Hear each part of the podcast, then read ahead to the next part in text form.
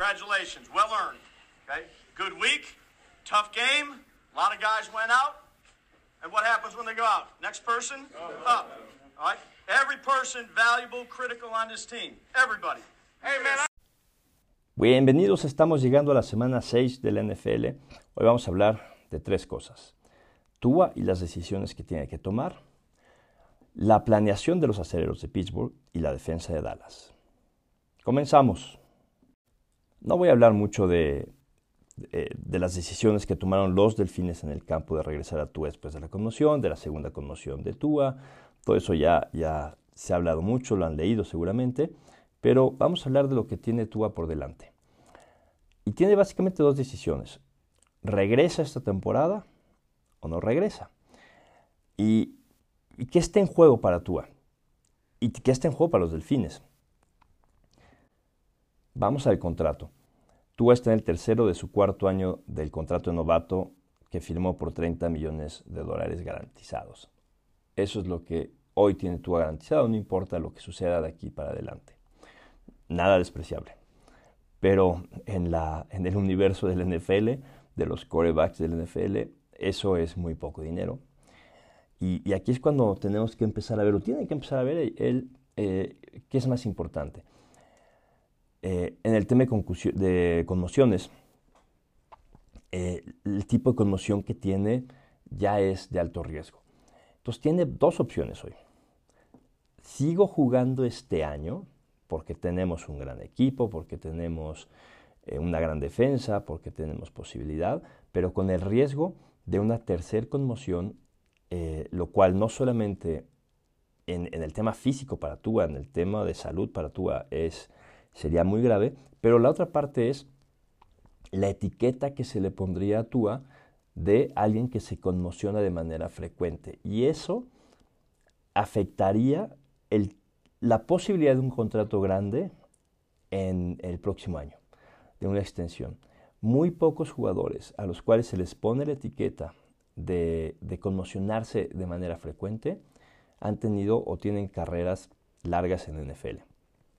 La otra opción que tiene es eh, descansar todo el año, ya no jugar, y regresar el próximo su cuarto año de novato con mayor seguridad en cuanto a su salud, eh, aún con un muy buen equipo, y tratar de tener una gran temporada para tener un contrato más largo. Eh, y la tercera decisión de Tua es retirarse con estos 30 millones de dólares en el bolsillo. Nuestro segundo punto son los aceleros de Pittsburgh. Y aquí vamos a regresarnos al inicio de temporada. Y me parece que todo equipo tiene tres situaciones. Bueno, es un poco más complicado, pero vamos a resumirlo en tres. Eres un equipo con posibilidades de contender, eres un equipo en transición o eres un equipo en reconstrucción. Y, de acuerdo a lo que decidas que eres, va a determinar los movimientos que haces. Entonces, vamos a poner el escenario de que Pittsburgh decide eh, ser un equipo que contiende. entonces vas a poner en la mesa a la mejor combinación de jugadores para poder contender. Si ese es el caso, vas a traer a un coreback veterano. Y, y, aquí es cuando tenemos que entender esta parte. Un coreback novato, por más talento que tenga, va a tener una curva de aprendizaje. Todos los corebacks lo tienen. Mahomes lo tiene. Mahomes ha tardado tres años en, alcanzar ese nivel de lectura de defensa, de elegir de manera correcta. Tiene muchísimo talento, hacía cosas extraordinarias. Pero se notó, estuvo un año en la banca y en, el Super Bowl contra Tampa Bay se notó parte de esa inmadurez todavía, en la cual dejó muchas jugadas en la mesa. Yo sé, la línea ofensiva estaba muy mal, etc. Eh, pero hay muchísimo tape que muestra que, Mahomes ha tenido una evolución. Igual Josh Allen se tardó tres años en llegar al nivel que tiene. Eh, entonces, tienes que definir qué quieres hacer. ¿Qué vas a hacer este año? Entonces, vamos a, pensar en que los Steelers dicen, somos un equipo que vamos a contender. Entonces, perfecto, vamos a tener un quarterback veterano y vamos a armarlo de un equipo sólido, que en este caso es, vamos a tener a, Mitchell Trubisky, eh, y tu primer pick debió haber sido entonces algo para apoyar a, este equipo que está contendiendo, un línea ofensivo. No firmar a otro coreback, sobre todo cuando no es un coreback que, se prospectaba como un coreback eh, de, generación, no, no, era un Andrew Locke, no, es un, eh, no era un Manning, no es un Marino, ¿no? Aquí les asustó el fantasma de Dan Marino.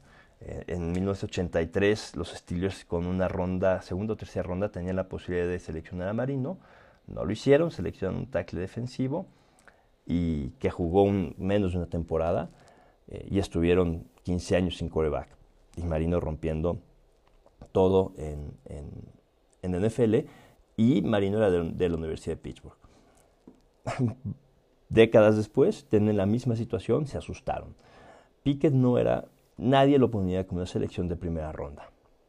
Entonces, si tu objetivo es contender, tienes que, poner, tienes que adquirir en la primera ronda al talento adecuado para. La línea ofensiva de Pittsburgh es una, una calamidad. Eh, y al seleccionar a Pickett, pues generas una controversia, una controversia en coreback. No vas a dar estabilidad a la posición y tampoco vas a fortalecer la posición al no darle con el pick usar a alguien que le pueda ayudar en, la línea ofensiva. Vamos a pensar ahora que estás en, una, una, transición o reconstrucción. Perfecto, está bien.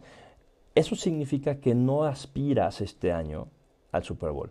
Es un año de transición, maravilloso. Entonces, selecciona a Pickett. ¿Crees que Pickett es eh, el futuro de la posición? Perfecto. Entonces traes a Pickett en tu primera ronda si quieres, pero no traes a un veterano como Trubisky, sobre todo cuando tienes a Rudolph como, como backup. Y no lo traes por dos razones. Uno, para darle al novato los, eh, el tiempo necesario en entrenamiento, eh, darle realmente la oportunidad de, crecer, de, aprender, de entrenar. Eh, no lo que pasó en el campo de entrenamiento con tres corebacks repartiéndose los, los snaps. Y la segunda parte es, porque aunque Trubisky en este primer año estás pagando muy poco, alrededor de 4 millones, eh, son recursos cuando estás con un salary cap muy ajustado. Los, hoy los Steelers tienen tienen 7 millones de salary cap disponibles. Entonces, usa los recursos que tienes para proteger a tu novato, rodearlo de, gente que lo pueda ayudar en la línea ofensiva, etc. El próximo año, eh, solamente por estar en el roster, Trubisky incrementaría su, su, salario casi tres veces. Lo más probable es que no vaya a estar. Entonces, para mí es una firma que no tenía sentido si estás pensando en un año de transición. Vamos a hablar ahora de los Dallas Cowboys. Y, la verdad es que han sorprendido. Y creo que la clave del, éxito de los Cowboys este año es Dan Quinn. Ha hecho ajustes a una defensa que sigue teniendo su fundamento en, en la defensa eh, eh, de Seattle, la, Tampa 2, pero ha hecho muchos ajustes.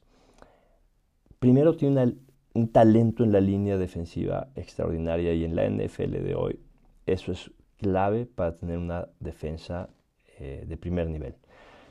Los vaqueros liderean la NFL con 68 presiones al coreback con solamente cuatro hombres cargando.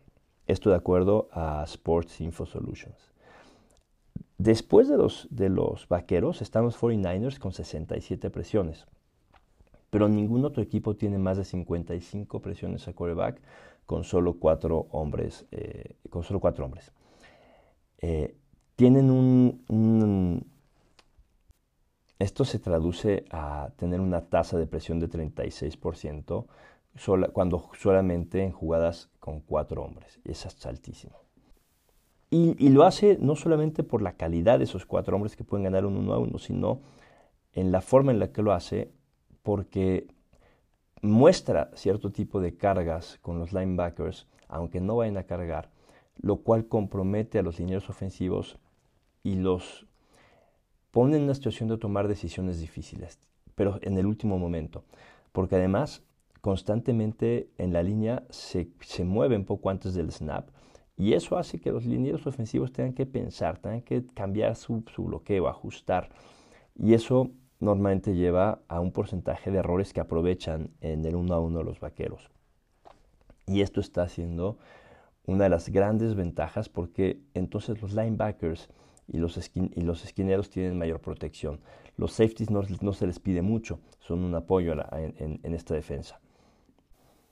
Viene un duelo bien interesante con las Águilas, eh, que tienen tres lesiones en la línea ofensiva. No se sabe todavía quiénes de los tres van a jugar y qué también van a estar. Pero eh, este va a ser un partido bien interesante eh, y posiblemente la primera derrota de las Águilas. I just want us to do a job that we're capable of doing. They're on their home grounds. This makes it that much more difficult. Understand? If we die, we die together. You can get it done. You can get it done. What's more, you gotta get it done.